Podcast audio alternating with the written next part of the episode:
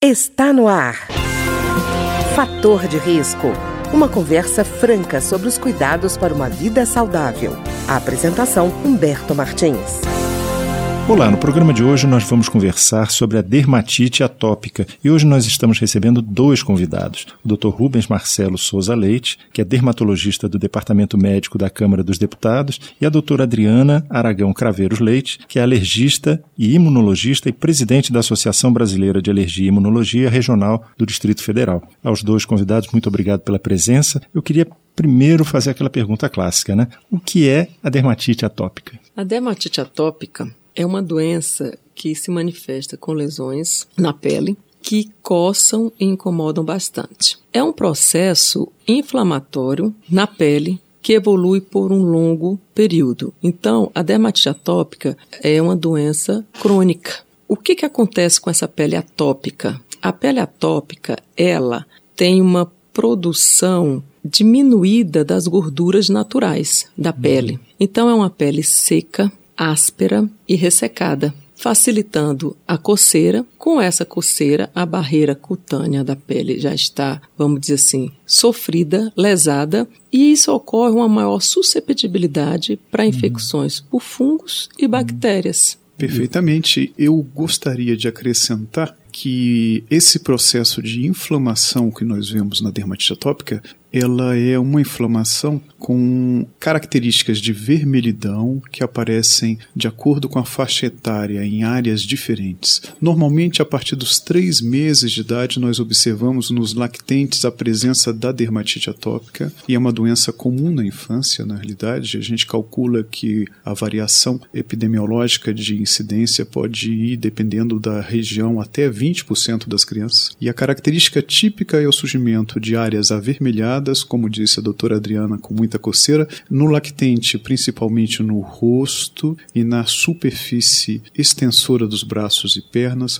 Quando a criança cresce um pouquinho, a gente passa a observar aquele aspecto bem típico da dermatite atópica, que é o surgimento de área avermelhada e com coceira nas dobras, principalmente as dobras dos braços, as dobras das pernas e eventualmente pescoço. E quando a criança vai evoluindo para a adolescência, a tendência é que esse fenômeno possa permanecer nessas áreas, mas que também possa surgir no rosto, perto da região dos olhos, perto da região da boca e principalmente também, além disso, atingindo mãos e pés. A característica típica da dermatite atópica, como falou o doutor Adriano, é o fato de coçar muito. Uhum. E essa coceira ela pode ser bastante incômoda. Inclusive, nós costumamos dizer que a criança pode não dormir por essa coceira e não dorme criança, não dorme pais, não dorme ninguém na realidade naquela casa, tal o incômodo que essa doença pode causar. E a gente está falando de criança. Essa é uma doença só de criança ou ela pode avançar na vida adulta? Não, ela é uma doença comum na infância. Ela geralmente inicia em torno dos três meses de idade, como falou o Dr. Rubens,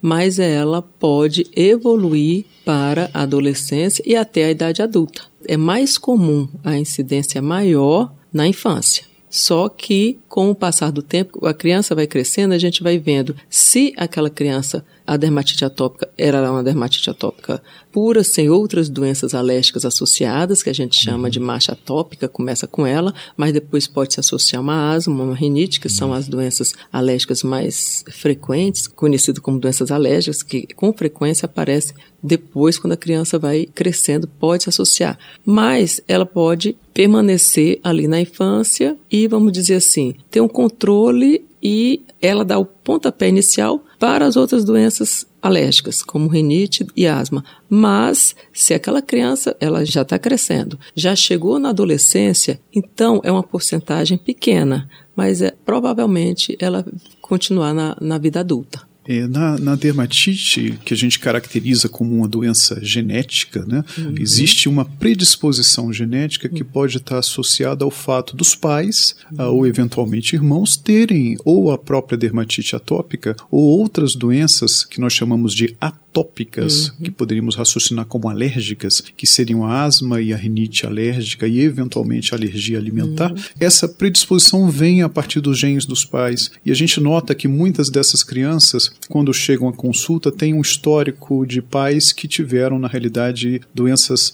alérgicas na infância. Uma característica muito interessante da pele da criança com dermatite atópica, eu gosto sempre de fazer um paralelo, é como se nós imaginássemos que nós fizéssemos na frente de uma casa nossa um grande muro e que nós utilizássemos nesse muro um cimento de má qualidade. Se você tem um muro com cimento de má qualidade, o que, que acontece? A primeira chuva destrói aquele muro. A ideia da dermatite atópica na pele é muito semelhante. Na verdade, nós temos as células superficiais da pele, na verdade, que chama-se uma camada, que nós chamamos de camada córnea, e essa camada córnea ela é composta por pequenos tijolinhos, que são as células da pele, que tem entre esses tijolinhos uma argamassa. E essa argamassa, por fatores genéticos nessas crianças, ela tem uma má qualidade. Então, o que, que acontece? Essa pele passa a ser como se fosse aquele muro que foi derrubado pela nossa chuva, ela passa a ser uma pele que também, ao ser agredida por fatores ambientais, sejam eles água quente ao banho, poeira, determinados tipos de tecidos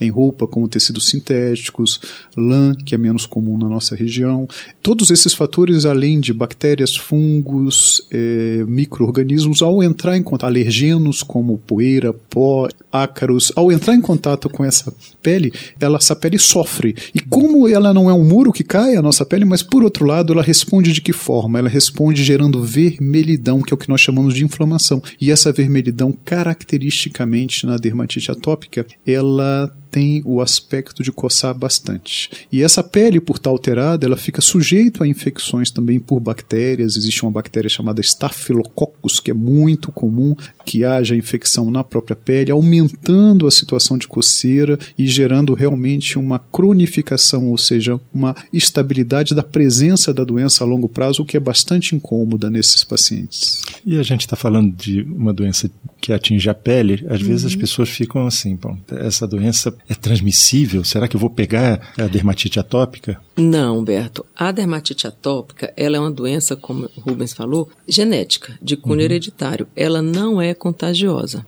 E além do, dos fatores que o Dr. Rubens falou, que piora a dermatite atópica, que agrava, tem também os fatores irritantes inespecíficos, como perfumes, calor, suor. Então, esses fatores, eles pioram. Eles são fatores engatilhantes, eles agravam a dermatite atópica, porque a dermatite atópica, essas pessoas, elas já têm com essa produção de gorduras naturais já é reduzida, já é diminuída, já nasce com a pele mais sensível. E aí eu perguntaria aos dois, e tratamento?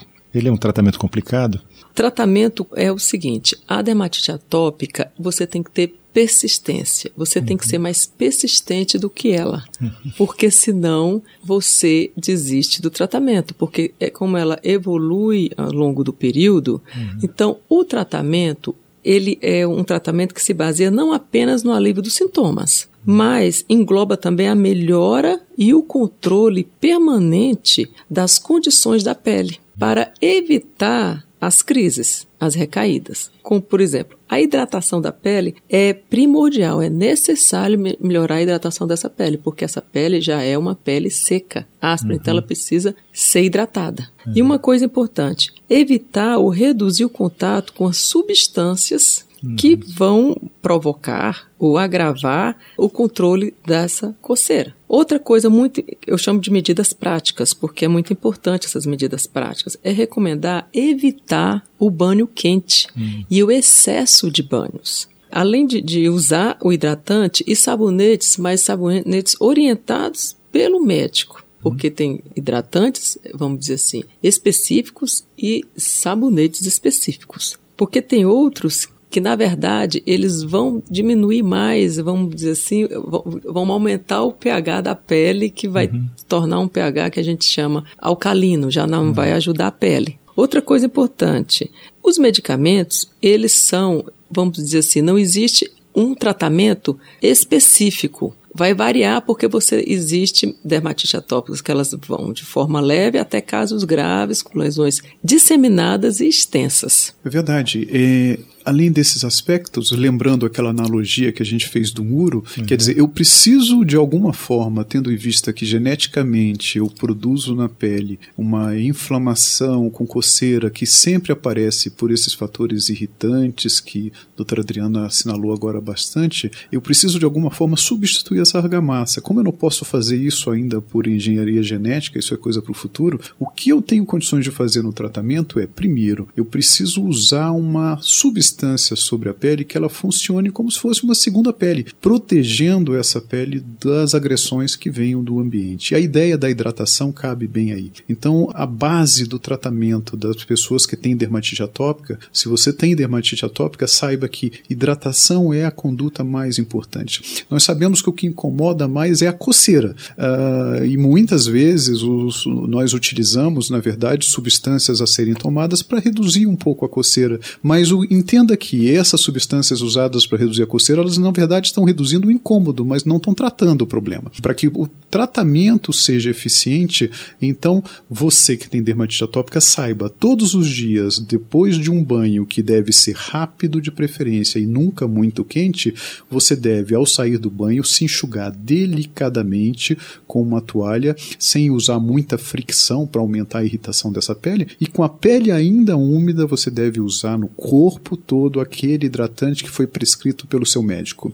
Faça isso um hábito. Crie esse hábito de fazê-lo diariamente na realidade, sempre no mesmo horário. Fica mais fácil você lembrar e você saiba que fazendo dessa forma, agindo assim, você vai estar tá melhorando a sua pele, protegendo sua pele e vai ter uma chance muito grande de reduzir os sintomas associados à dermatite atópica de coceira. Além disso, é muito comum e muito provável que o seu médico tenha lhe prescrito para aquelas áreas que estão inflamadas uma substância que tem uma capacidade anti-inflamatória. Hum. Essas substâncias normalmente são corticoides e eventualmente substâncias chamadas imunossupressores tópicos. Podem ser usados e devem ser usados criteriosamente da forma que foi prescrita pelo médico. Não use por conta própria, não use de uma forma continuada sem avaliações eventuais com o seu médico, mas faça exatamente da forma que ele mandou. Nós sabemos que quando você faz as coisas direitinho, faz o seu dever de casa, você aprende mais. Fazendo o dever de casa, você vai conseguir controlar a sua dermatite atópica e vai ter uma vida muito mais tranquila, não é, doutor Adriano? Concordo. E ainda dou mais umas dicas para tarefas de casa, complementando o doutor Rubens. Usar roupas leves.